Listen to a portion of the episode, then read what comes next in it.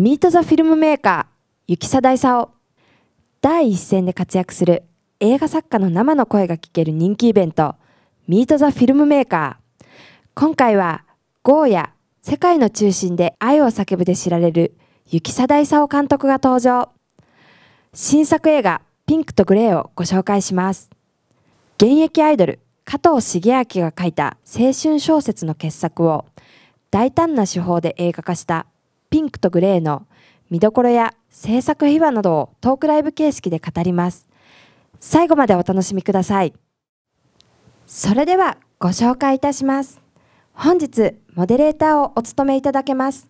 ミルクマン斉藤さん。そして雪貞勲監督です。皆様大きな拍手でお迎えください。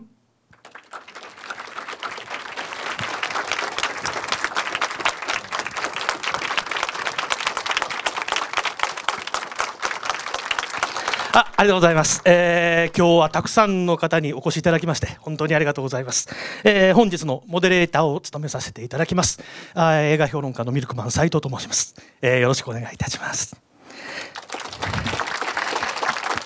えー、これより、えー、映画「ピンクとグレー」「ミーツ・ザ・フィルムメーカー」えー、雪貞勲と題しましてこれから監督にいっぱいお話をいろいろお聞きしたいと思います。それでは改めてご紹介いたします、えー、雪貞勲監督です。よろしくお願いします、はい、よろしくお願いします。えー、っとですね、えー、このピンクとグレー私も拝見させていただきましたがあ非常に面白い作品で。ありがとうございます、えー、まあ生貞監督の作品はいつも、えー、何かしらの工夫があるというか仕掛けがあるというか特に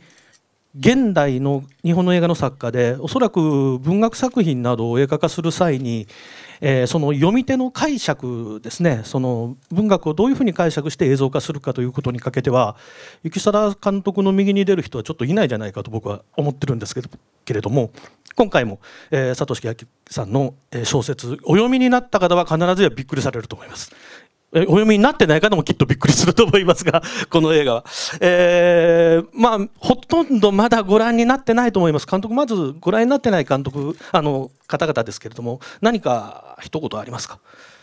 特にないです。あの、あの、言えない話ばっかりで、あの、まあ、あんまりそれに触れずに、ね、ね、あの、ね、言ってもらうのが一番よくてですね、うん、どどどれぐらいでも見てる方いらっしゃるんでしょうか？いらっしゃるんですか？結構いらっしゃる。いるんですね。まああのえ映画祭とかね。プサンもあったし東京国際映画祭もあったんで、ね。うん、あの完成披露もあったし、まあ、その3回ぐらいしかやってなくて。あと2週間、うん、そうですね。9日からですから。でもなんかね反応はいいですよ。あの故郷の熊本の、はい、全く映画とかにお前興味ねえだろうっていう友達がいっぱいいるんですけど その人たちがざわついてるんで。そうですか。っていうのはそれはやっぱり多分テレビとかいろんなところで告知してもらってるっていうのもあるんですけどなんかねいろいろネットとかなのかな、うん、なんかこうその仕掛けっていうかね、はい、あの僕にとってはそんなこんな大仕掛けを、うん仕掛けたつもりもないんですよ、はいはいはい、今回、うん、なんだっけ62分。ですごく俺俺も意識的に62分でやろうなんても思ってないし。それは宣伝さんが、うん、僕もまんまと62分後にいろいろありますのでとか言っちゃうんですけどつい、最初はそういうつもりがなくて、はい、あの加藤茂明君の小説がですねある種なんだろうな小説読んだ時に映画的だったんですよね。はいはいあの正立てもそうですよね。うん、正立てもそうだし、ねね。うん、あの正立ての仕方とか、まああの描き方ってどっちかというと編集されてる映画のそのモンタージュの、うん、あのシークエンスをこうわざとこう時勢をバラバラにするとかね、うん、そういうことで積み上げていくやり方なんで、だからあ文学で本当はそれは映画の専売特許だったんですよね。文学を映画化するときにあえてあの映画ってやっぱり時勢をこう狂わせたりすることができるんですよね。ああえて後でこのことを見せようみたいなことをすごい肝心なところを取っといて、うん、クライマックスで実はこうでしたってで加藤君はそれを多分映画から学んだんだと思うんですよ。で今の作家はそれを今度はでもそれをじゃあ小説にするっていうのは結構難しいことじゃないかなと僕は頭では思うんですよね。で映画のようにこう立体化できないあのえ小説の文章っていうのはね、はいはい、むしろもっと自由なのは普通に書いてて思い出話をポンとそこで挿入してしまえば、うん、それで済むことをあえて映画的にこうシークエンスをこう決めて、こうバラバラにするんだけど、本人に話聞くといや最初から書いていったって言うんですよ。ああそうなんだ。普通はなんとなくこういうことを描こうと思ってそれをあの構成作ってから、はいはい、まあ僕らはあの箱書きっていうんですけど、うん、箱をこういうふうに並べてあえてこうやってずらしてやっていくと結構このこの一番言いたかったことの感動にクライマックスに持っていけるように過去過去をそこに持ってくるみたいなやり方って僕もやるんですけどなんかタランティーノもそうするみたいですね、うん、だから紙にバラバラに書いてこうシャッフルしてやって、うん、だからまさにクエンティン・タランティーノ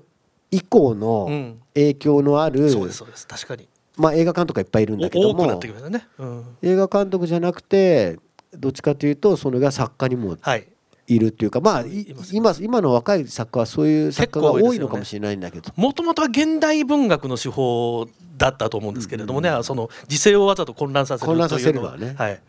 でもそれがなんか映画的なんですよね、うん、だからそれあのなんだろう原作ものを映画化するときになぞるっていうことが一番なんかこう何て言うかななんだろうなこうライバル意識はないんだけども、うん。なぞってどうすんだよっていうのがあってですね。だってよく言ってるのは作家僕は作家じゃないんですよね、はい、あの映画監督とずっと言い続けてるんですけど僕は演演劇で演出しても演出家でしかないですよね、はい、作家ではないんですよ。でも作家ってリスペクトする存在がいてまあオリジナルやる場合は作家的なとこもあるんだけど、はいはい、0から1にする人が作家だと思ってるんですよね。この0から1、このね大いなる1なんですよ、うん、1って俺にとってものすごく憧れでこの1を作ることって、はい、だからまあたまにオリジナルをやるときに、まあ、短編が多いんですけど0から1にやることはやるんだけどあのやっぱりそういう意味じゃ今回は加藤茂明っていう才能が0から1にしたと。はいはい、でその1を僕監督としてスタッフとしてこれを10まで引っ張っていけるのか、うん、20まで引っ張っていけるのか もしくは100、うん、1000とかね。どこまでも引っ張っていける位置なんだもんねこの位置をね。でこの1はでも揺るぎない位置で、うん、この1がなかったらスタートしないんですけど,、うん、ど0から100に引っ張っていくことって相当、はあのね0から100に引っ張る引っ張っちゃうとですねあんまりやったことがわからないんですよ。この100時点がどの評価を得るかであんまり変わらない1と変わらないんですよね、うん、100はね。でも僕ら演出家は0から11っていうもの確固たる1があるものを100にしました200にしましたってことができるんですよね。だからだから、ね、なんだろうその0から1にした才能がピンクとグレーの小説にあるとするならば、それをじゃあどういうふうにまあよく料理するとか言い方するんだけどもどこまで引っ張っていけるかなと思った時にまあ自分の中では結構これはなんか意外と引っ張っていけたかなっていうか無意識でね、あの無自覚で引っ張ったらあ案外ここまで来たなっていう感じのものがあのなんか伸びたって感じかな。なんか砲丸投げで俺砲丸投げ好きなんですけど見るの。そうなんですか。あの砲丸投げって気持ちいいんだよね滞空時間が。この重い球がぐーって伸びていく、うん、いろんなものがこう飛ばして伸ばすものってあるけど、うんうん、俺意外とそういうのが好きで。槍とは違いますよね。槍とかいやまあでも槍とかも嫌いじゃないんですけど。伸び方が違いますよね、うん、伸び落ち方、ね、あの砲丸投げのあのねこう滞空時間が永遠に感じる時あるんですよ。ずっと落ちるまでが。あれが意外と何メートルいったって線がなければどれぐらいいったのかなってワクワクする感じってあるでしょ、うん、意外といったんじゃないのって思ってで公開するとあれ意外といかなかったなっていうね。俺も意外といったんじゃねえのっていうのがあるんだけど実感として意外といったんじゃないのって言って1月9日にこうどこ何メートル行ったんですかねみたいなことがまあ進化は問われるんですけどなんかそういう意味で言うと結構伸びたんじゃないかなと思うぐらい、うん、そそれは思いもしないことで。うん、なんかこうむちちょっと無茶なことしたんで少しね、こう筋肉がいくつか切れちゃったみたいな 伸びちゃったからこっちの投げてる方は結構ダメージあるんだけど、はい、なんか意外とこれやっていいのかなと思うことを62分後にやってるって感じなんですよ、素直で言うと。でこれはいいと思うか悪いと思うかっていうのは人それぞれで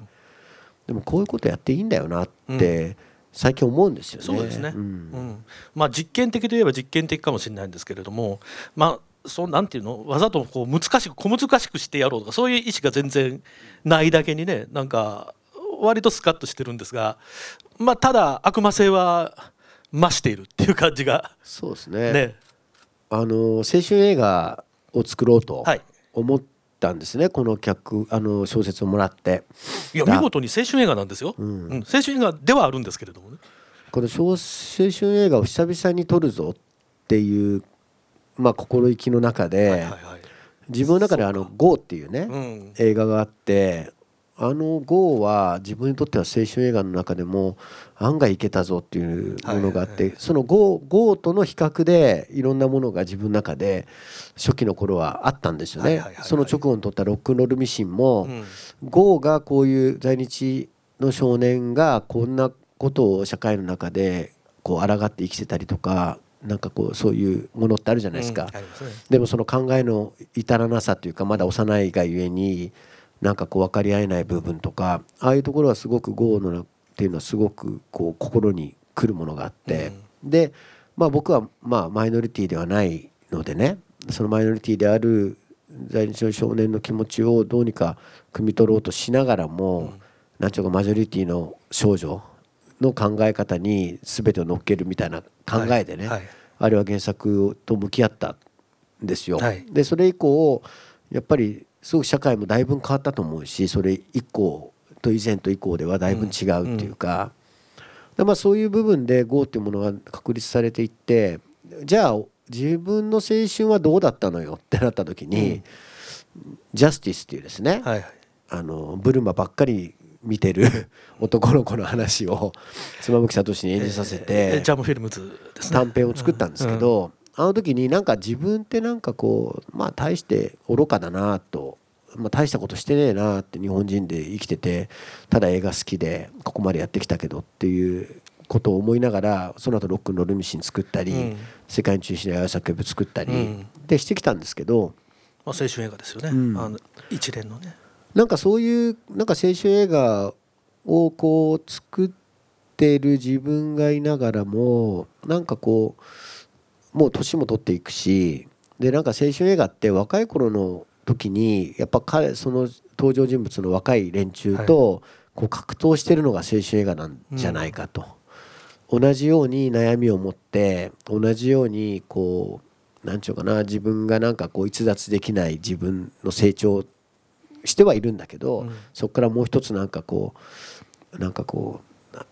伸びていけないっていうかマイマイノリティっていうかね、うん、そういうどこに自分の置き場所を持ってったらええか分かんないっていうね。分かんないっていうね、うん、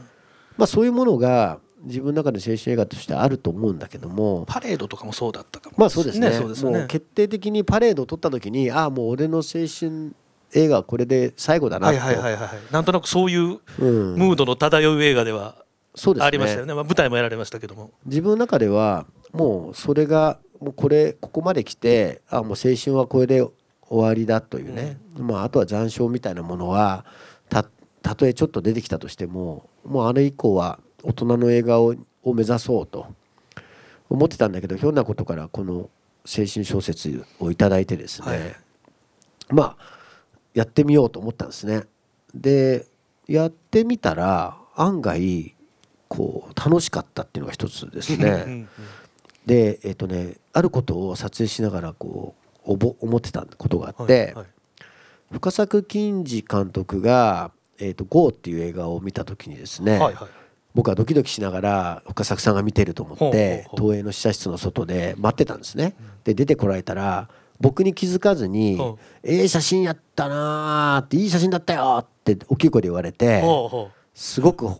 あ俺撮ったの俺なんですって すぐ言いたかったけどドキドキしながらもう前にも行けないような状態。そしたらまあ後ですっかり俺の存在とかみんな深作さんに集中しててね宣伝部とかプロデューサーも。もう俺のことすっかり忘れてて「あそうですか」って言いながらどんどん行っちゃうんですよ。いやいや俺なんだけどなと思いながら「撮ったの僕なんだ」って言ったら「ああそうだ忘れてたよ」みたいな感じで「おいおい」って感じ「ああ監督ちょっと紹介しますね」って言って後で連れて行かれてあの撮ったのは彼なんですよみたいな、うん、まあ若者ですからね「ああそうなの」っつったらいわちょうどその時にいっぱいなんか紙の紙を用意してすぐに俺はコメント書くって言ってコメント書いてくれるっつって書いてらっしゃったんですよ。で「ああそうですか」って言って「ありがとうございます」って言ったら「君は若いね」って言ってその若さ若さが眩しかったよ俺は。でいい写真になったのはそこだただなって言われたんです、ここが深作金次がそういうとこただねあのー俺がこの映画を撮ったらもっとねえぐいものになったよ。っておっしゃったんですまず。でもねなるほどと思って。僕はなんか深作さんの言った言葉が「俺の方がえぐく撮れるんだよ」っておっしゃった時に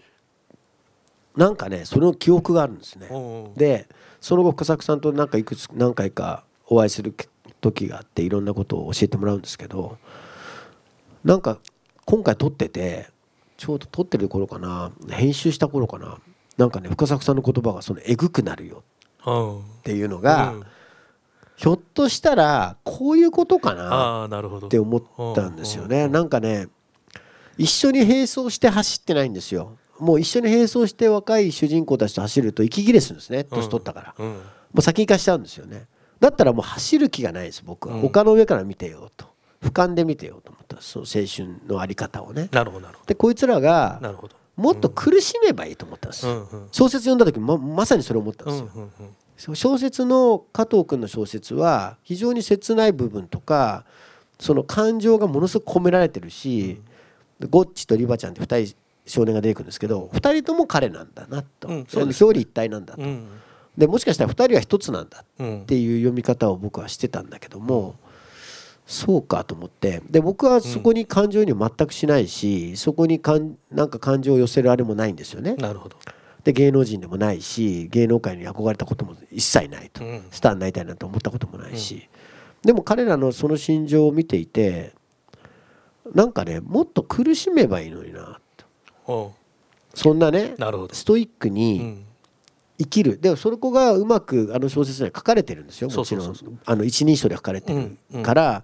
ある種の、まあ、加藤茂明流のメタフィクションになってる、うん、ある種ね。でそれはなってはいるんですけど彼でしかできないこと、うん、でそれをもっと違う形でメタフィクションにしようっていう発想が浮かんでいってそれをうまく生かせないかなっていうね気持ちがありましたね。しかも今回のこれは文章じゃなくて映画であるから。そうですね。ね。映画としてもメタ映画にメタ映画にしよう。しようと、うん、どっかでね。だからだから俺が出てきちゃったりするんですけど。まあ、僕は出てるんですちょっとだけ。まあね。でどうでしたかともう真面目に聞かれちゃって役者デビューしたとしてとか いやいやいや役者じゃないからね全然役者じゃないし芝居してないから俺。ねでも自分で自由にただここでこんなことやってみようと思ったりしてるだけでもう役者なんかやってるつもりはそうそうないんですけどまあでもなんかそういう部分で多分今までと違うのはやっぱりこの若い連中に対してすごくそういう何て言うかなもっとこういじめてやろうっていう視点っていうかね。でなんかそれがでもそれでも主人公はなんかこうなんか成長するんだろうと思うしあのホー・チャオシェン監督にあの GO の時とかジャスティスを取った時とかにあの世界の中心大作部でもそうだったんだけどもよく見られた時に感想を言っていただくんですね。でホ監督が言ってたのは青春彼は青春映画ずっと撮り続けてるいやもう初期はもうずっと青春映画ですからね。まあ今でもやっぱり青春映画を撮ってる、うん、僕は青春映画の巨匠は放射線だと思ってるんだけども、ホ、うん、さんが言った時は冒頭で少年と少女が出てきたとしてこの人まあ主人公ですね。主人公の顔つきが変わってないとダメだよねって言ってそれがいいんだよって僕は褒めていただいたことがあって顔が変わってるしあの2人の顔と置かれてる環境が変わってる映画、変われば変わるほど映画は面白くなると言われたんですよ。始まった時と終わった時の状況が変われば変わるほど面白くなる。なるほどなるほど、だそれができてるか2時間足らずの尺でそれができるってことが映画はできるってことだからなって言われたんですよね。でそう言われた時になるほどって思ったことがあって、まあ、それも映画を作るツボでもあるんだろうなと思って、特に青春映画とかラブストーリーってちょっと軽視されやすいんだと思うんですよ。まあ言ってみればそうですよね。で逆に言うと演じる側は難しいですその分。っていうふうには捉えないんですよね。なんか例えば社会の例えばなんだろうな弱者みたいなものを描く方が批評もしやすいし、うんうん、まさにそういう痛い気持ちとかがもう分かる。で自分はそんなところこういう社会じゃいけないみたいなものが多いと思うんですけど、メッセージが明確である、ね、明確であるってことですね。うんうん、ででもなんかラブストーリーとかあんまり変化が少ない青春映画みたいなものっていうのは感情だけでしかないものっていうのは軽視されやすいんですよ。メロドラマという形式とかね軽視されやすいですよね。うん、なんかね、うん、2時間ちょっとで広いものを描くのは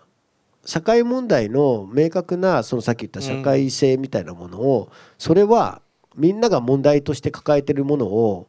言えばいいと思いますよ。とかきっとこれはこの多分例えば311以降のとかあの福島の問題とかそういうものを言ってるんだろうなっていう、ちょ例えば仮のね物語を作ればそれはみんながそこを読み取ったことでの満足感はあると思うんですよ、でもそれはめ本当にメッセージかなと思うんですよね、それは物語に過ぎないだろうと。僕は本当のメッセージはそういうところにはないと思ってるっていう、だから、えーと、今回の、えーと「ピンクとグレー」なんていうのは普遍的なんですよ。10年後見ても変わらないですよこれは、うん。うん、10年後見てもこの結果は変わらないし10年後に今出会ってない小学生が10年後に青春時代を迎えて過去の10年前のピンクとグレーっていうのを見てみようって見た時に自分も同じような気持ちがどっかに、うん、そう10年前見た人と同じような気持ちになるっていうか、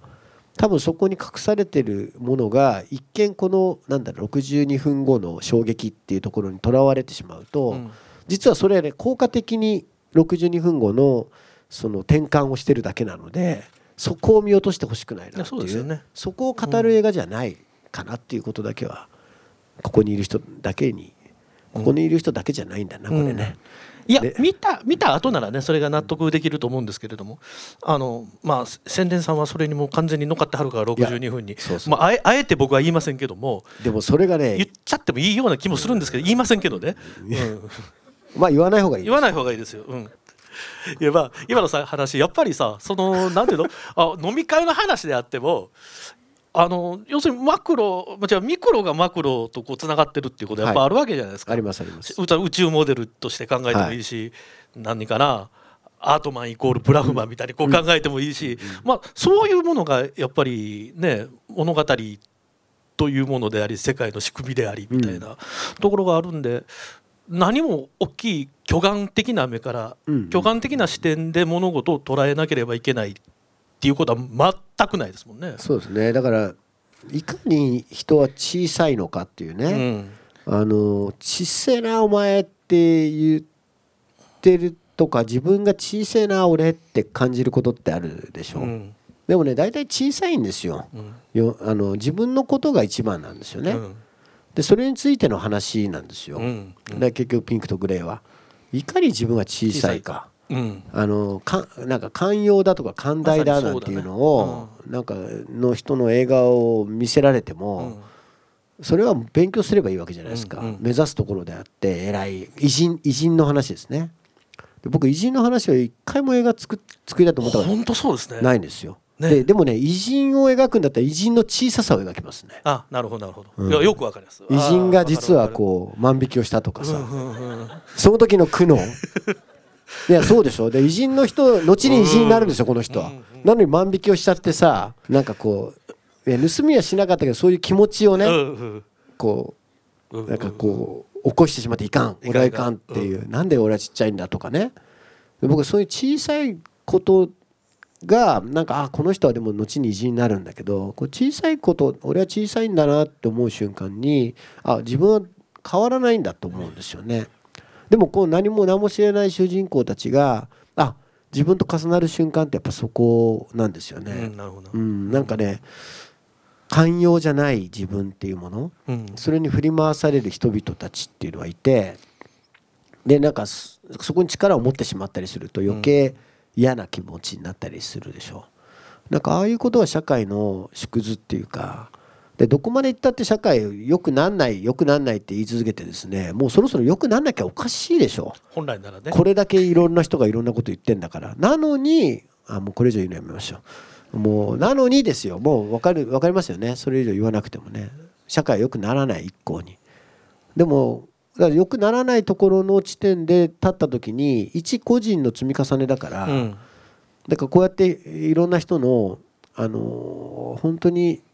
生きてる生きてるっていう実感。で生きるってどういうことなのかっていうことになつながっていくわけで。でこんな社会だからねでもそれでもやっぱ子供を産んで育てなきゃいけないとか、うん、で少子化はそこにつながってんじゃないかとか、うん、いろいろ思うんですよね。だってろくな世の中にならないよってことはもう分かってるわけでこれから以降ね。それをなんか少しでも良くしようっていうふうにしてるかって言ったら俺たちそんなことできてないわけですよ、うん、僕自身もね、含めてなかなかできやしないできないんです、うん、変わらないからあんまり。ただでもなんか映画ってそういうところにちょっと気づきというかね、あのちょっとしたこうそういうものに触れるとなんか気づくんじゃないかなとか、うん、作ってる時はそんなこと思うんですよね、うん、だからなんだろうなやっぱ偉人というかなんかこうすごくいいことを世の中に知らせるっていうよりはなんか一人一人の誠実さとか、うん、まああのその逆だったりね、浅ましさだとか、愚かさみたいな。まあ愚かさが近いかな、でも愚かさの度合いももう本当非常に愚かなじゃなくてちょっとした愚かさですよね。なんかそういう人の気持ちがわからないとか。ね、うん、なんかそういうことについてのやっぱ話がなんかむしろ映画だから、大きいスクリーンで見るってことはそその小さな話を大きくして見せるっていう。ことにつながってんのかななんて思ってますけど、ね、今の話は直接的にピンクとグレーの話ですね。そうですね。ね。もうずっとピンクとグレーの話、うん、まさに愚かさの話で、うん。うん、ひょっとするとその気づき今の世界に対する気づきみたいなのは、金作では円卓なんかですごく、はい、あの強烈に前に出ていたかもしれない。そうですね。あれはちっちゃな本当に家族の話だけども大阪のコミュニティの話ちっちゃな家族の話だけれどもあれはやっぱり311以後のこの世の中の話でもあるし、うん、というふうにあのちっちゃなミクロのあの視点から描いているけどもやはり挙手的なところにつながっていくものがある。で今回もなんていうかな今回ちょっとまた面白いですよね。あの人の心がなかなか分かんないってうん、っていうことに対する問いかけみたいなのが、ちょっと最後まで見るとこれがとんでもないちょっと仕掛けあの、ね、あの問いかけっていうから、うん、あのセリフがあったりしてちょっと見るものをびっくりさせるんですけれどもね。そうですね。僕はだから僕も教えられてるとこもあって、うん、まああれは実は原作にあるわけでもないんだけど、ね、原作が言ってることを考えてたら、ああいうある人物が登場人物が、うん、まあまあいろいろ言うわけですけど、まあでね、でもどうやって生きてるかって僕の僕は少しね気が楽になるような気がするんですよね。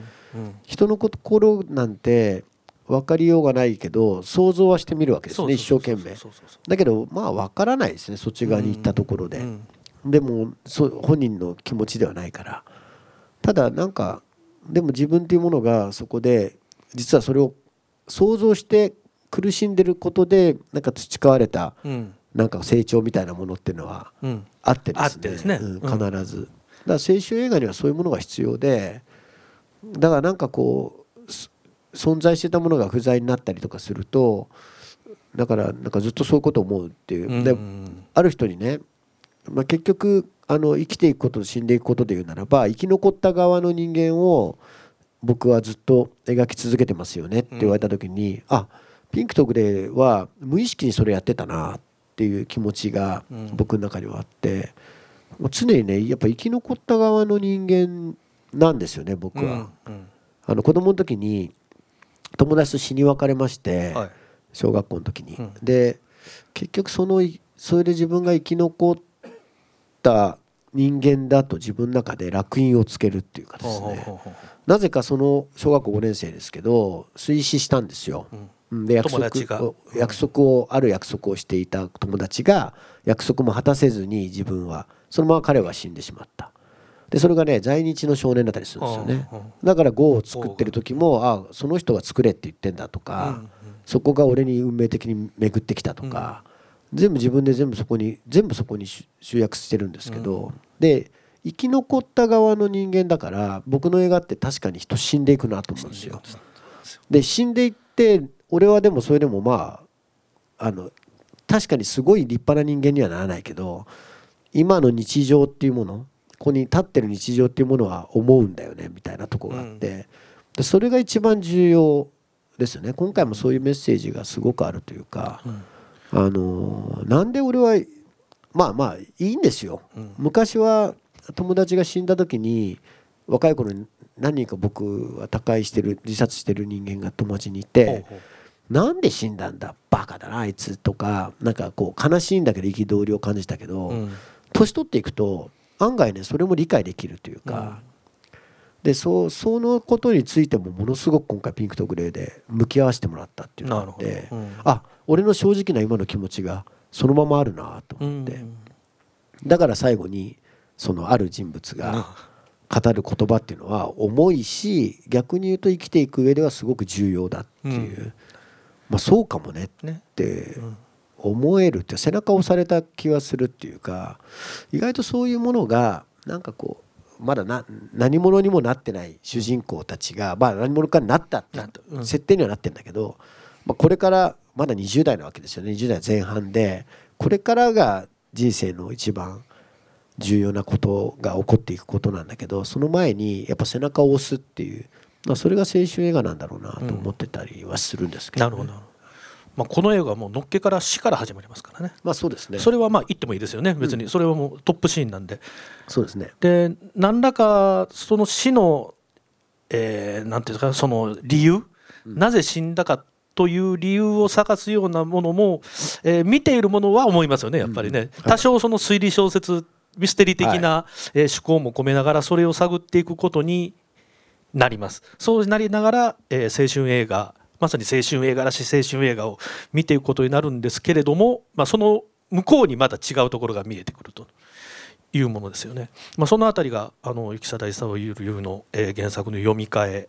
ということになると思うんですけれども、まあ、確かにねあの監督はデビュー作「ひまわり」からその何て言うんですか聖者が死者にこう突き動かされるというかというのをずっと描いてそうですね、これや本当に多いですよね、うん、贅沢な骨とか。セカチュウもそうだし、うん、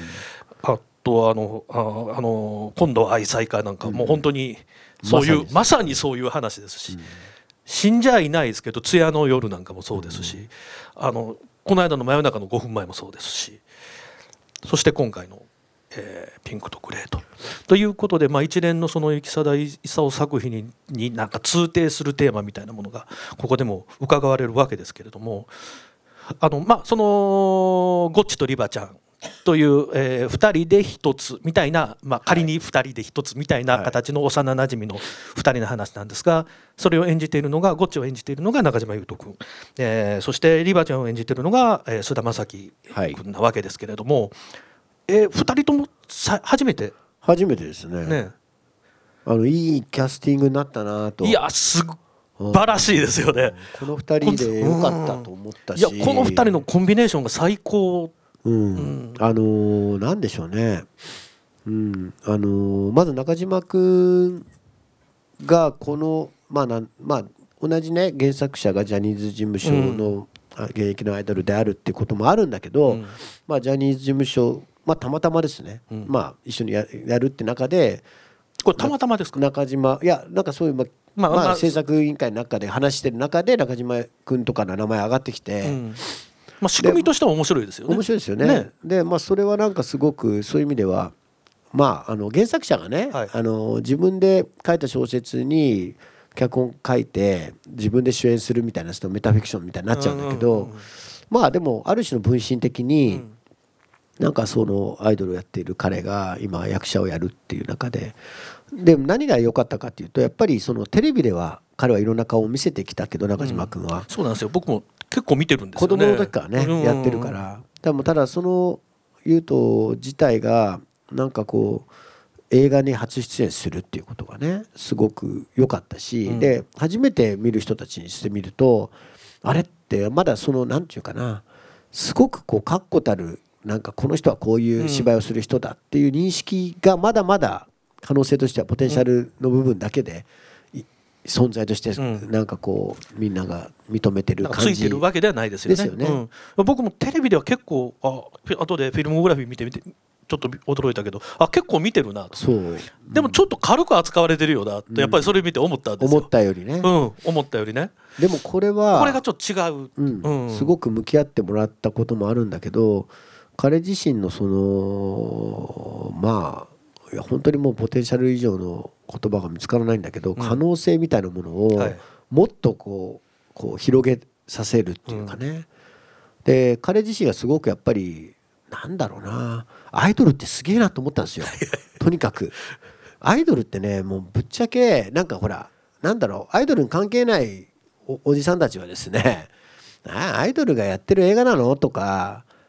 言いがち、うん。ななんだろうねそのよく見なよく見てないくせにっていう、ね、見て見てないくせに見たこともないくせに、うんうん、アイドルが主演なんだろ？ってお前の映画はみたいなことを、ね、見られた時に見てないくせにとか思うんだよね。やっぱりアイドルアイドルなんだろう？アイドルって言葉がなんだろう？社会的にすごくなんだろう？あれねやっぱねお姉さんたちにキャー言われるから羨ましいんだろうね。うん、ねあるね。あのやっかみです、もう小さいね。いやそうですよ、アイドル映画だろうとかって言っちゃうやつが小さいね。うん。もう今思うと。いや小さいですよ。小さいです。もう見てもない僕ら角川映画で育った人間だからやっぱりアイドル映画から日本映画は一番面白いところは今もそうだと思いますけどね。でもねあのそのイメージもあったんですよ、うん、今回角川さんが作ってる映画だから、はいはいはい、いや角川映画みたいになるといいよねまあ一本の映画にちょっと構造が、うん、それ言っちゃうと何なんで言わないですけども、うん、あるメタフィクショナルの映画がありますよね、有名な。でもなんかね角川映画ってやっぱりあのやっぱ僕らを育てたところでもあるし、うん、でも中島裕翔は今回主役やってあのまあ、ある種ちょっとメタっぽい部分っていうのはもうちょっとこう深くなっただろうし、うん、彼が何がすごいかというとね僕のイメージで彼はやっぱねゴッチだったんですよ。はあはあはい、ゴッチっていうねそのスターになっていく。あのすごくあのー、だそういうイメージで捉えたんですね。ビジュアル的に言っても。うんうんうん。でもね見事まあ言えないな言えないんだこれが。言えない話あのねとにかく後半の彼がいいんですよ。いいんですよ。これが後半に行けば行くほど良くなっていくんです。ね。ちょっとファンはキャーって感じるかもしれないでもなんかね後半に行けば行くほど彼をすっぱだかにしていく感じが、うん、多分いいと思うし、うん、まあ、実際すっぱだかにもなってるしね、うん、まあね。あの あのすごくいいと思うしでそれをね対峙して一緒にこう寄り添ってやってきたのがあの菅田将暉で、この菅田将暉がまたねそういう意味ではその中島裕翔をある種覚醒させたっていうね。こいつがまたね現場でもそうだ。もうね、うん、あ俺もう衣装合わせで会った時にもうなんかねすごいなんかうつろな目してて遠くばっかり見てるから。ででしかも共食いをやったね青山さんが共食いをやったあの照明と撮影部がいて「須田ってどんなやつ?」って「いや面白いやつっすよ」って言って、一緒に衣装合わせにこういたのよ。なのにそのカメラマンの顔見てるのに思い出せなかったぐらい緊張してたらしいんですよ。えそうだったそう緊張してて。緊張してたあ俺気づかなかったっていう。後で言われて「あれ緊張したらしいですよ」って言われて「すいません帰る時に気づいて」って。ずっと普通に喋ってたのに、うん、でそれぐらいなやつなのにやっぱ現場で来たらもうとにかく衝動的にいろんなことをやらかすから、うん、それを見ているやっぱり中島裕翔はやっぱ触発されるっていうかあ、うん、こんな自由でいいのねと、うん、ある種テレビで自分をやってきてテレビってやっぱりここにバミったところに来てくださいねとか照明がここに当たりますからってカメラこっちに抜いてますからってやっぱ言われるんだと思うんですよ。時間もないし。でそれをこうきっちりきっちり彼は優等生ですからね中島君は、うん、かなり言うとばっちりそこにやれる子なんですよ。でいろんなことを決めることもできるしでそれをどんどんぐずぐずにしていくっていうのがこの須田の役割っていうかね、はいはいはい、い。や須田がね、ね、もうもう自由すぎて、うん、フレームからあフレームアウトしたんですよ一回、うん。それで戻ってきたりするのね、だけどフレームアウトしちゃったんですよ単純に。もう自由すぎて。でそれちょっとやりすぎだからもうちょっとフレームの中いようかって言ったりすると「あ分かりました」って言って次のカットもフレームがアウトするんです。でまたいや出ちゃったの。でまた戻ってあやばいと思って出て戻ってきてであいつと話してると「あすいません。カット」って言った瞬間に「すいませんちょっと出ちゃいました」って「今度はやります。ちゃんとやります」とかって言うんだけどでもそういうところがやっぱり須田のいいところっていうかそれがねそれを見ててなんと楽しくなっていく中島裕翔がいてでやっぱプロフェッショナルだから2人はすごく早く仲良くなろうっていう気持ちが多分意思意思的にあって、である時びっくりしたのはこう背中合わせでこうおたれお互いもたれかかりながら、ギターを弾いて一人は歌ってるみたいな。スナックギター弾いて。お前ら大丈夫かみたいな。いいね。もうなんかねそういうそういう仲の良さを現場でずっとあるんですよね。でかほちゃんがそれを見て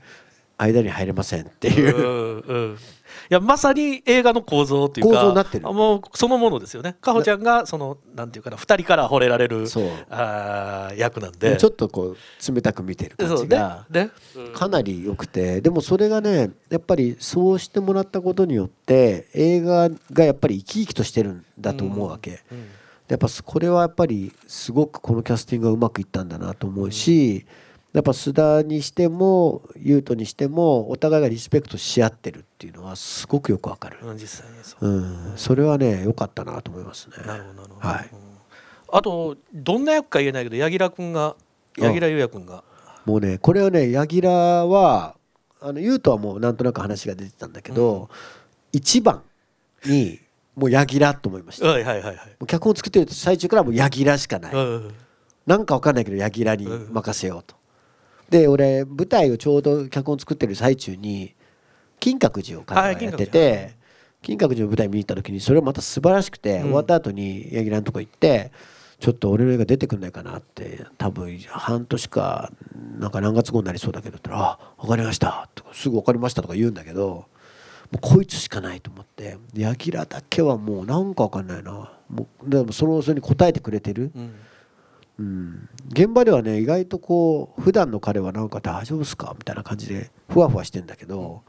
やっぱやるとねすごいなと思って目力も含めて存在感が。お会いしたことあるけどすごいよね、うん、なんか発散してるものが彼ありますよね、うん、あるんですよね、ね、うん、まあ質問してしてもなんかよく分かんないことしか喋らないけど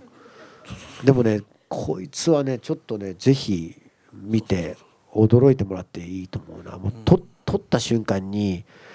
あとかリハーサル最初にやった瞬間になんだこれと思いましたどうすればどう直せばいいか、もう直さなくていいからそのまま今すぐ撮りたいと思ったっていう感じでしたからね,、素晴らしいなと思いますけどね。今金閣寺の話だけども金閣寺もねそのなんていうか僧とそのそれを触発する、うん、こう焚きつけるデモニッシュな男の、まあ、ある種似てますよねあ似てますよね、うん、ちょっとホモセクシャルな部分もお互いありながら、うん、なんかそういうことをこう感じながらね。そうですよね、うん、うん、だからそういうつながりもあるなと思って今お話聞いてたんですけれどもあのまあ、その2人で1人みたいな関係っていうのは最近岸田監督のお仕事を見てると結構集中してあってあのこの間のね真夜中の5分前もそういう物語でしたしあと舞台で「ブエノスアイレス午前0時」をやられてあれもその2人2人1人という構図がないし1人2人という構図がこう組み合わさった物語である。ああれもねあの V6 の森田森田剛君が主演で出てましたけども彼が1人2役をやって、えー、だからえー、竹本美織ちゃんと原田美恵子さんが、えー、2人一役みたいな関係をやるという。それが組み合わさった舞台だったわけですがその舞台の脚本を書かれたのが今回脚本に加わってる蓬莱竜太さん。同じ時期に作ってたんですよ、うん、でしょうね。ピンクとグレーと、うんうん、そしたら同じものになっちゃったみたいな。いやそれはねちょっと冗談なんだけど、うん、同じ時期に本当に作っててあれ？とこれこれってなんかこのそれの変装っていうかね、うん、なんかこう変えていったものになっていったっていうのがあってでまあ劇作家なんで彼は、はいはい、ある意味そういうあんまり言い過ぎるとまたこれもヒントになってしまうんですけど、うん、なんか劇作家だと今回のこの「ピンクとグレー」の構造っていうのは当たり前のように起こっているわけで、うん、劇作であの舞台上でね。うでね。あのそこまあ、映画で見せるとねこれだけ意外と驚きにつながっていくんだけど、うん、演劇だと全然あってもおかしくないよねっていうのもあるし、ただまあ考えついたのは僕の方でこれを。って言うとあ本人としてはあじゃあ全くある種62分後から違う世界を作り上げればいいというか。それをなんかごちゃ混ぜにしてしまうのがブエノスアイレスだったと思うんですけど、なんかそのやっぱりこうなんだろうな嫌なものを書かせるとねなんかいいんですよ。蓬莱君わかりますわかりますわかります。なのに蓬莱君はピンクとグレーの小説を読んで最初に途中まで上げてきたんですね。その62分ぐらいまでを上げてきたんですよ、うんうん、それがねあまりにもこうなんちゅうかなみずみずしい、うん、あの良質な青春シナリオだったんですよ、うんうん、でお前はこれじゃないって俺は思ってたんですね お前に俺はオーダーしたのはこんなものじゃないって。俺は蓬莱に対して思ってね心の中で「どうしたの？蓬莱君」みたいな「えダメですか?」みたいな「いやすごくいいんだけどすごく映画らしくて。いやそれだ映画のシナリオだからそう書いたんですけど」って言われたら。でそこでなんかあのこの僕のこの構造のアイディアを出したら「こっからがあなたの本領発揮でしょう」って言って後半があるっていうね。だからそこがねちょっと面白いなと思いますけどね、やっぱ彼と今回はコンビでちょっと今までと違う、今までの自分っていうか。確かにその62分まで見てるちょっと蓬莱さんだと思えないところもあるから、うんうん、そうそうそうそうですね。いい意味でね。そうですね。ととっても上質な青春映画なんですねそうですね。本当に。まあそこはちょっとデモニッシュに変な、あのー、変化というかそこそういう要素が加わるっていうところが、まあ面白いわけですがあと、まあ、音楽面で言いますと、まあ、音楽は菅野さん、はい、菅野義弘さん、えー、はい、先ほど何度も出てます放射線の音楽で、はい、映画ファンには有名かな、ね、まあ、あとエレクトロとかね。あとジャジャンクーの。ジャジャンクーそうそうじゃずっとですよね。最近ジャジャンクー多いですね、うん、新作も新作もそうですよね、うん、はい、上げてたみたいですけど真夜中の5分前に続いて。そうですね、ね、僕ね3本目なんですね「カノン」っていう昔ワウワウでドラマがあってそれでハンドさんと出会ってて10年ぶりに真夜中の5分前やってそれでその流れで今度ピンクとグレーもやるんだけどやりませんかっていう。ですごく今回ファレノプシスっていうね、うん、あの加藤君が原作では日本の詩なんです。3分詩みたいな詩なんですけどそれをあのやっぱ日本語でなかなかあの歌詞のまんまっていうのは変えないとダメだったんで、変えたくないなと思ったんで直訳の英語にしてしまって、それで英語詞で。あのハンドさんが自分でデモ作ってきたんですけどすごいいい曲であの曲はあれはハンドさんがもうオリジナルであの作ってきたんですけどまあなんかレディオヘッドなのか、うんうん、まあオアシスなのかなんかあの時代に影響を受けたんだろうなっていう感じの結構名曲系のフェロパレノプシスっていう曲を上げてくれたんでそれはすごくいいなと思ってて、うん。うん、そこからスタートしたっていうのはあるんですよね、ね、この音楽の設計がね。もともとだからこういう曲ハノさん書いたら超かっこいいだろうなと思っててそれで今回音楽ハノさんにお願いしたっていうのあります。面白いですね、ええ、この間そういうとそのワーワーで撮られたあの平成サルカニ合戦記の中のあのコラケンゴ君が歌う挿入歌を、はい、あのね忘れらんねえよの柴田君がに依頼されたり。だから面白い。だなんかねあの日本って一番窮屈なのは例えば最近ねグザビエ・ドランがね「はい、えっと、マミー」っていう映画の中でね、うん、そのなんだオアシスの「ワンダーウォール」をですねかけるわけですよ、うん、かけますね。俺たちが「ワンダーウォール」かけるって言ったらもうとんでもない額が発生するわけで 日本ってそれを許さない国っていうか、許せないというか権利関係がもう本当にダメで既成楽曲を使うのがもうえらいハードル高いですよね。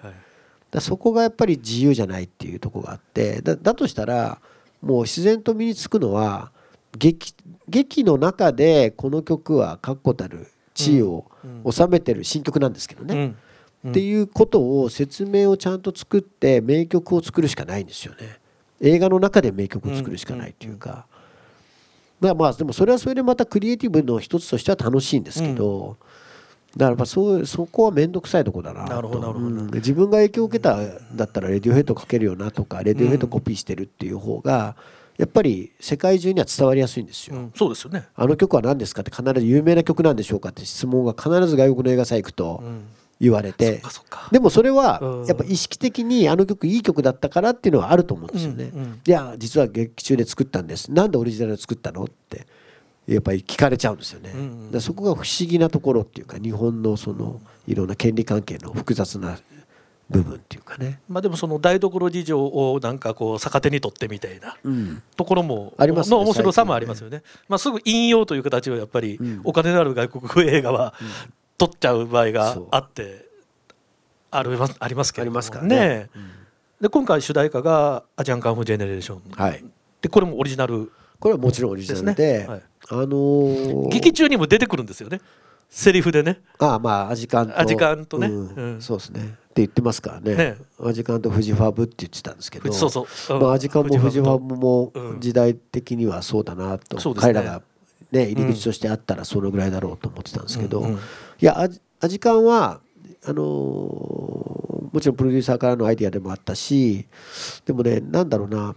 今今のアジカンの方向性でここここ数年のこうクオリティから考えると、このちょっと青臭いこれをやってもらうっていうのはどうなんだろうねと、でもちろんアーティストがそこに乗れないんだったら意味がないし、ただねこれ裏話ですけどこれ言わないでください。まあ見てもないから分かんないと思うんですけど実はラストシーンがあってラストシーンを途中で切っちゃったんです。うん。やめたんですよ。知らなかったでしょ？知らない。ですよね。知らない。知らない。言ってないですから。今初めて言うんですけど。あの切っちゃったんですよ途中で、はあ、だからブラックアウトしてるんですよね、はいはい。まあ、終わり方はブラックアウトです、うん、ブラックアウトです。突然終わるんですよ、はい。うん、あれ突然終わった。まあまあまあためはあるんだけど、終わるんですよ。終わった後がちょっとあったんです。はあ。あったんです、はあ、そうするとね結構ね終わった後それがあると 満足はするんです、はあ、絵的にはね。なるほど。だけどやめたんですよ、うん、でやめて満足させたくなかったからやめたんですよ、うん。うん、あの満足しないいや見たわ見たわかるわかる見たらわかるわ多分。もう満足させたくないんですよ、でもそっちがいいっていう意見もあったんですプロデューサーの何人かは。一、人だったんですけど。でも大方こっちの方がいいということで軍配はこれに上がるわけですが。でもそっちがいいっていう気持ちも分かるんですよ。それにオーダー受けて僕は取ってますから、うん、でもそこで切ってんですよ。ね、でまあそれは想像してください、うん、何があったのか、うん、でもここからさっき言った僕が0から1になった原作をグーって引っ張ったんですよね、まあ、まあ今回25とかまで引っ張ったりしますよね、これを 100g でグーって引っ張っていってくれる主題歌の存在があるんですかないんですかってプロデューサーと話してたら、はい、なくてもあってもいいけどあった方がいいよねと。で昨今日本の映画っていうのは主題歌をつけてもうその神話ももうそろそろなくなってんだけど主題歌がバンバンかかってそれと同時に映画がこうルフされるっていうたくさんいろんな人が知る啓蒙していくっていうかね、この主題歌をもとに。でも最近なんかこう何ていうの合わさってる映画と一体化されてる主題歌が少ない。少ないなんでこの曲なのってこの曲がこの主題歌がこの映画ぶち壊しにしてないっていう映画があるよね。いくつも思い浮かぶ。僕もね1本ぐらいあります。大人の事情で、うん、1本。1本これは違うなと思ったものを。だからもう明確に終わらせて終わったでしょあそこでって。完全に終わってちょっと間があって主題歌がかかるっていう。これは主題歌ですって。分けた頃は1回だけあるんですよ。それ以外は意外とちゃんと噛み合ってきたと思うし今回のアジカンは逆にこれ賭けだったんですけど、はい、僕らはそのずっとあのアジカンのこっちがでしたけどうち僕に回ってきたのは疾走感っていう字が 筆文字で書かれて渡されたみたいなことを言ってた。そういう感じでしたって言ってたから疾走感のあるアジアンカンフージェネレーションがどこまで引っ張っててくれるかなっていう、うんうん、っていうイメージだったんですよね。だからこれは逆手に取ったっていうわけじゃないけど今のずっとその神話である主題歌神話があってですね。それがこれはアジカンがそこにかんすごくいいものを持ってきてくれなかったらそれは失敗に終わるんですよね、うん、ドキドキはしてるんだけどどんな主題が上がってくるかなって。ただやっぱりすごいいい曲書いてきてくれて、うん、これが痛快じゃないといけないと、うん、で実はあの東京あのプサン映画祭と東京国際映画祭で見た方は最後にファレノプシスがついてるんですよ。の？スペシャルバージョン。これは映画祭バージョンって言われてるんですけど菅野義弘が歌ってるファレノプス。菅野さんも「えっ!」って俺じゃあ歌い直そうかなみたいな。あそのさっきおっしゃってた。デモテープなんデモテープの。でもそれをうまく編集してもらってよくしてもらって入れたんです。そうするとねこれはね新あいえ危ない。あのゴッチ。ゴッチって主主人公の方につくんですよ。なるほど。でも、うん、アジカンになってリバちゃんの方につくんです、ね、なるほどなるほど。気持ちが、うんうんうん、あぶね今なんか、うん、なるほどなるほど。まあ難しいですねなかなか言うのね、うん、でもねそうなるんです、まあ見てから思い返してください、もう今言いましたけどね、ね、ちょっとね。ちょっとね分かんないですよ、うん、でそれがやっぱりそれぐらい違うんだなと。ファレノプシスするとあでもそれもねなかなか良かったんですよ。なかなか良かったけど僕が持って帰ってほしいのはそこそっちじゃない。メッセージ的に。は、うんうんうん、それを僕のメッセージをアジカンがもろちゃんと受け継いで、うん、そこをドゥワーって疾走感で引っ張ってってもらえたっていうイメージ。なるほど。でもただ疾走感だけで終わらないとこがアジアンカンフゼネレーションでこの映画を見て思い返して最後にこうだんだんスローダウンしていくんですけどそこがやっぱりなんか皮肉もあっていいなと思って。なるほどなるほどわかりますわかります。ねプロモーションビデオも監督が。あそうです。プロモーションビデオ見てください。もうあのこれね見終わった後に見た方がいいかな。ね多分見終わった後に見た方が、あそういうことかって思う。でかほちゃんが出てますんで、うん、多分映画の中のかほちゃんを見てこれを見ると続編です。そうそうそうそうそうあのショートムービーみたいな感じで見れると思うね。ちょっと面白いと思います、ねはい、あのせっかくねあのこんだけのたくさんの方いらしてくださってるんで、えー、監督に何か、えー、質問があればまあ23人お聞きしたいと思うんですが助手で。なんかはい。どうもはじめまして。えっと舞台と映画と両方拝見させていただいてるんですけど監督されてる側から見て映画だとこういうとこが楽しみで舞台だとここが楽しみでってその作る側からのそれぞれのその媒体の違いの楽しみみたいなのって何かあったらお伺いしたいなと思うんですが。あありがとうございます。あの楽しくないです。あのあんま楽しくないんですね。あのなんだろうなプレッシャーばっかりがあってですね心配なんですよね。上がったものが思い通りにいくわけじゃないこと分かってるんですよ。でもねみんなに、ね、楽しそうにしてる楽しそうユースケ・サンタマリアとかもう本当に楽しそうな顔してますよねとかって言うんだけどちっとも心の中は楽しくないんですよ。すごくこうある緊張感というか。うん。だからやっぱり結局ね他者に委ねて仕事をしてるんですよね。で監督なんて言ってるけどもあのなんとなく頭の中で世界観はあってでもその世界観が具現化されるのってものすごくもう稀なんですよ。でもなんかこう思ったようにもほとんどならないことが多いんだけどもでもなんか自分の思わぬところに役者たちが連れて行ってくれたりスタッフが連れてってきたりくれたりするんですよね。でなんかこう思いつきは常にあってでそれをやっていいのかいややりすぎなのかやめようかと思うことのせめぎ合いの繰り返しで。うんただ演劇はあの具現化できないことが果てしなくできる場なんですよね。なぜならこの舞台しかないからそこで起こることが果てしなくここの道この暗闇はどういう暗闇であるかっていうものが明確に見せられるんだけど映画って具体にしないとなかなか難しいので、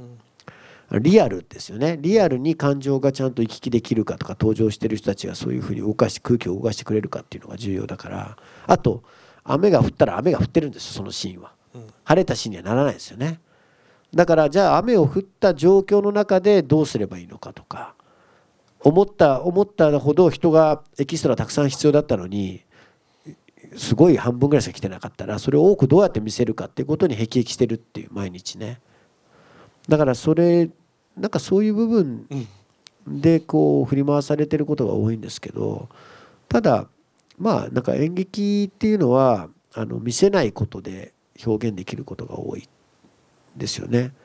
で映画は見せてなんだけど演劇で教えられたことがあって今回ピンクとグレーものすごくスピードアップして撮影できたんですよ。でそれはね演劇で教えられたことなんですよね。昔は全部見せて撮ってそれで最終的に編集で見せるか見せないかを決めてたんですよ。でも演劇をやるようになってもう明確に見せない見せなくたってこの映画は持つんだってことが分かるようになってきた。演劇はだってこの例えば窓外の風景があるんだけど窓外の風景を見てる人間の表情で窓外の風景を想像することができるのが演劇なんですよ。そこを見せることはないんですよね。でも映画だから窓外のこの美しい風景を見せたいと思っちゃうじゃないですか。でそれはね大間違いだってことに気づいたんですね。で最近それをもうやめたんです。その窓外の風景が綺麗じゃないと綺麗な場所じゃないとダメなんだって言って連れて行く映画にものすごく憧れたんですよ若い頃から。でも日本の映画の事情はその彼らと同じ土壌にいないんだっていう。だとしたらいなくたって見せれることは何かって言ったら演劇で教えてもらいました。演劇ではいなくたって観客は見てても感動してるんですよね。その役者の芝居。だから役者の芝居を上げりゃいいんだと。役者の芝居の表情その表情を取ればいいんだと。そこに時間をかけることの方が重要っていうふうに変わっていったのは確かですね。だから演劇やってよかったなと思いますすごく。はい。なるほど。いやなかなか興味深いお話ですね。あと一つ。ではすいません。あと一方。早もん勝ち。え今いらっしゃった？えっと、主演の中島さんがゴッチを演じるにあたってクールであまり笑わないイメージをお持ちだったけど監督からもっと笑っちゃっていいからって言われたっていうようなこと雑誌か何かで読んだんですが私も原作を読んでいてゴッチがこう明るく笑ってるっていうイメージあまりなかったんですけどどういった理由でそういう演出をされたのかなとお聞かせいただければありがたいです。笑わない人はいないと思ってます。なんかねその先入観みたいなのが嫌いなんですよね。だって結局クールで笑わなくてきっと何かこうちょっとどっか憂いのある人間ってねずっとそういうことしてる人っているとするじゃないですか。そいつ嫌われますよね。だって話しても何もできないから。そういうの必要ないよっていうかなんかそういうのはまずいらない。もう普通にしててっていう。普通にしてても物悲しさとか喪失感みたいなものがまとわりついてるものっていうのはむしろ普通にしてるからこそ出ることもあるっていうことですね。まあだからリアルでいいっていうことなんですよ。等身大でいいというか。まあ等身大がその役の役そのゴッチとしての等身大の在り方でいいと。だからそこはなんかそういうふうに思ってたっていうのはありますけどね。それをただ言っただけですね。はい、結構須田君も引っ張っていってる感じがしますね、うん、そのあたりで、そうですね、ね、あの二人の空気感がとてもやはり、だからなんかね訳が分かんなくていいんですよね、うん、なんかこうよくはでもねそういうのが好きなのかなみんなね、やっぱ演じる側はなんか決めたいんですよ、なんかそんな決めなくていいっていうか決めなくたってこっちが見てるからあの自分の中でなんかこうスタイルで決めちゃうとねなんかあんまり良くないっていううん、はい。い。やでも優斗君今回素晴らしいです。いや素晴らしいです、ね。うん、全然違う方向の役者さんにちょっとね、ね。形がついたかもしれないなっていうふうに思いましたね。うん、というわけで、えー、もう時間が来てしまいました。えー、もうスタンザなんですけど、まあ、公開、まあ、あと2週間なんで、はい、えー、最後に監督から何かメッセージがあれば。そうですね。あのー、まあヒットしてくれるといいな。そうですね。と。そうですね。なんかねそのこればっかりはね意外とこう分かんないんですよ。でもねあの昨日もねあるイベントで言ったことなんですけどあのこの映画が作られてる理由みたいなものもねあのなんかこうこうかなんか重なっていくかもしれないけどあの映画が一本の映画が作られる時ってその今今起こってる例えば映画事情でもそうですけど映画館でやっぱりお客さんが入ってるような映画がやっぱり基本的なプロデューサーはその企画に乗っかりたいっていうのは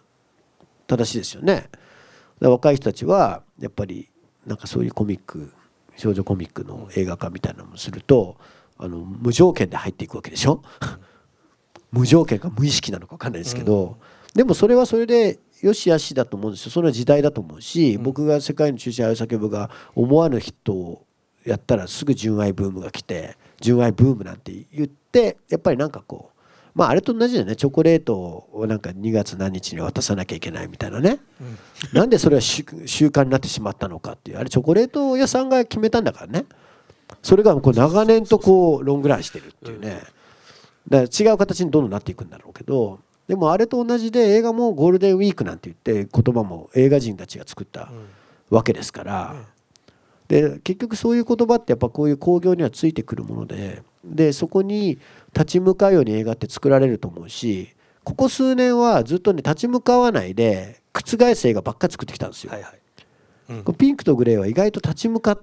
た気になってるんですよ、ね。うん、気になってるんですよそれ、うん、なってますかね、なってるんじゃないですか。なってる、だからなんか覆しても言いますけど、ね、そうなの。でもねヒットをするってことは観客がそういう映画を作らせてると思っても過言じゃないんです。いやそうですよね、だから結局観客の方たちがこの映画面白かったよねっていう映画を見極めた時にそういう僕の映画だけじゃなくてですよ、そういうものがないと日本でどんどん見れなくなっていく映画が増えていくってことなんですよ。で映画ファンが多分こんなとこまでね日曜日に来てくれてる人は映画ファンだと皆さん思うんですけど